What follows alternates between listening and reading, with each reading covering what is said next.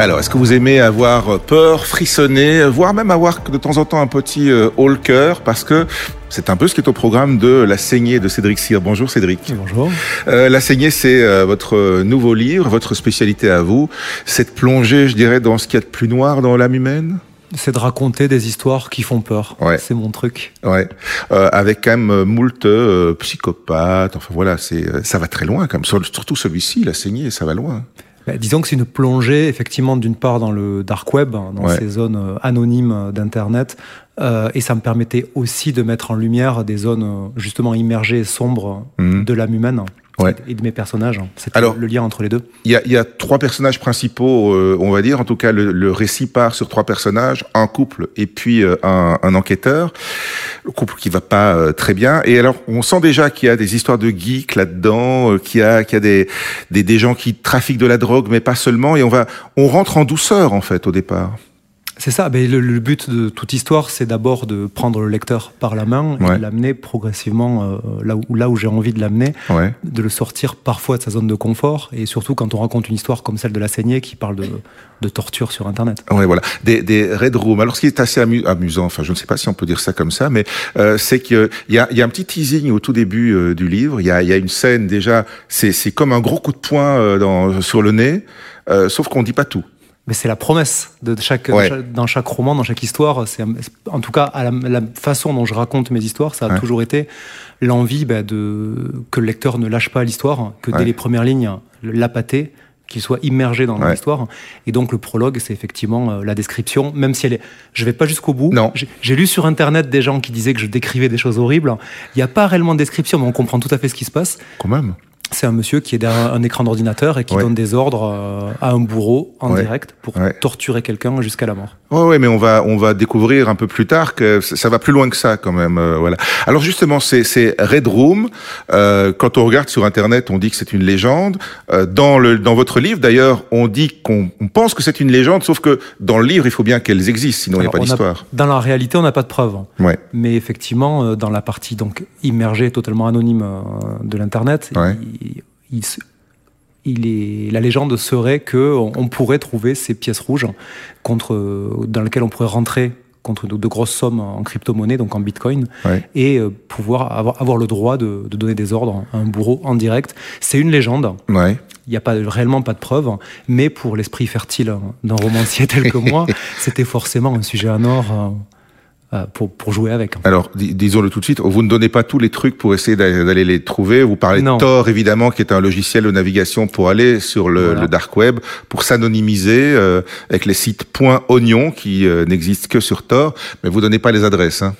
absolument pas, parce qu'encore une fois, c'est de la fiction. Hein. Ce que je raconte, je disais tout à l'heure que je racontais des histoires qui faisaient peur, c'est ça, c'est des histoires pour frissonner, c'est du divertissement, sans aucune autre prétention. Ouais. Euh, mais ce que j'aime bien, c'est ancrer mes histoires dans la réalité. Donc tout ce que je raconte effectivement sur les réseaux, sur les enquêtes que vont être euh, amenées à, mener les, flics, euh, tout est ancré dans la réalité, tout est plausible, je me, je me documente toujours.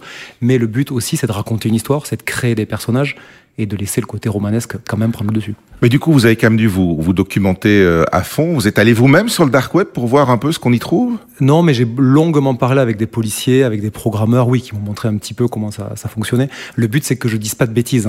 Donc, à la, à la base, j'ai pas de faut vous faire allumer par les hackers après, quoi. Voilà, non, mais vrai, en plus, c'est ça. La on est en 2021 hein encore.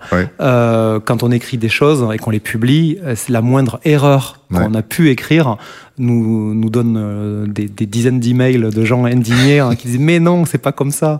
Donc, mais c'est important ça. Les lecteurs sont très exigeants mhm. et ça pousse tous les auteurs euh, actuels à être exigeants dans notre manière d'écrire, dans nos recherches. Donc c'est bien, ça, ça, met tout le monde euh, poussé vers le haut. Il y a juste un truc qui m'a surpris, enfin non, il y a plein de choses qui m'ont surpris, mais un, un détail, hein, euh, c'est la valeur du Bitcoin dans votre livre. Mais c'était en 2019. Voilà, parce qu'il vaut 10 000, 10 000 euros, mais il y a 50 000 maintenant le Bitcoin. Il a, il a pris beaucoup de valeur. c'était en 2019. D'accord, ok. J'ai situé mon intrigue juste avant la pandémie. Ouais. Pour une raison simple, c'est qu'il y a une grande partie du scénario qui se déroule dans des boîtes de nuit, dans le milieu de la nuit. Euh, et évidemment, si j'avais placé en 2020 euh, ou en 2021, ça aurait pas été possible. C'est vrai. C'était, le but initial. Hein. Quand j'ai écrit en, 2000, en 2020 le roman, mais il n'était pas possible pour moi de le situer en temps réel puisque ça changeait trop le, ce que j'avais envie de raconter. Donc je l'ai placé en, 2019 pour que les boîtes de nuit soient encore ouvertes et que mon personnage principal, qui est une femme euh, garde du corps, puisse travailler. Euh.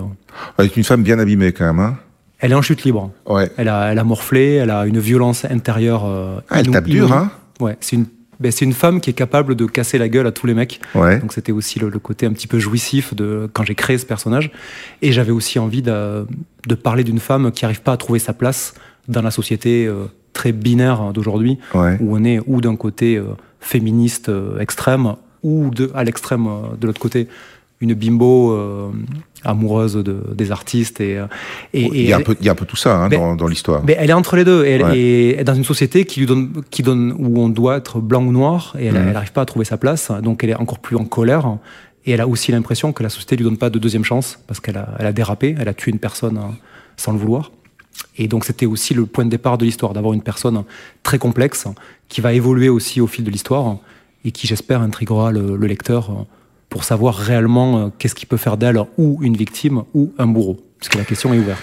C'est la question. On ne peut plus rien dire maintenant de l'histoire. Sans ça, on va, on va, on va trop dévoiler. Mais c'est évidemment tout le, tout le talent d'un auteur que de rentrer dans la psychologie euh, des personnages. Mais comment, comment on fait pour s'immerger dans la psychologie de gens qui sont aussi cassés ou aussi pervers par certains côtés? On, là aussi, on se documente, on va voir des cas précis, des, des, des, choses de, réelles, des rapports de police, etc. Tout à fait, mais c'est aussi une métaphore, le côté voyeur sur Internet, c'est la métaphore du lecteur euh, aussi de polar qui a envie de, lire des histoires horribles quelque part. Ou de celui qui mate des séries, euh, voilà. des thrillers aujourd'hui, et même euh, voilà, qui sont quand même aussi bien sanguinolents parfois. Donc. Ouais, mais ceci, alors pour moi, j'ai toujours fait la différence entre la réalité et la fiction. Mhm. C'est essentiel justement pour rester sain d'esprit. C'est les gens qui n'arrivent plus à faire la différence entre ce qui est inventé et la réalité. Euh, c'est là que les, problèmes et les, dérives peuvent, commencer.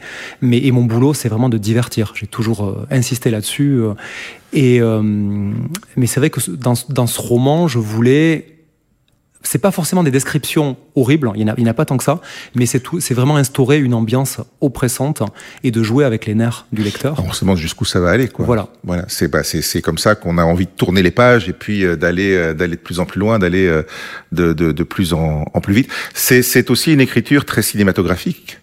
En tout cas, on, on, quand on lit, on a les images qui s'impriment directement ben, le, roman La Saignée, c'est un mystère avant tout, mais c'est vrai que ma marque de fabrique, ça a toujours été cette immersion totale du lecteur. Je travaille beaucoup là-dessus pour que le lecteur ait vraiment l'impression d'avoir des images, d'avoir les, odeurs, les sensations euh, des murs, euh, du crépi sur sa peau quand, il y a des bastons, voilà, de l'odeur du sang dans l'air. C'est important cette immersion et c'est extrêmement ludique à mettre en scène.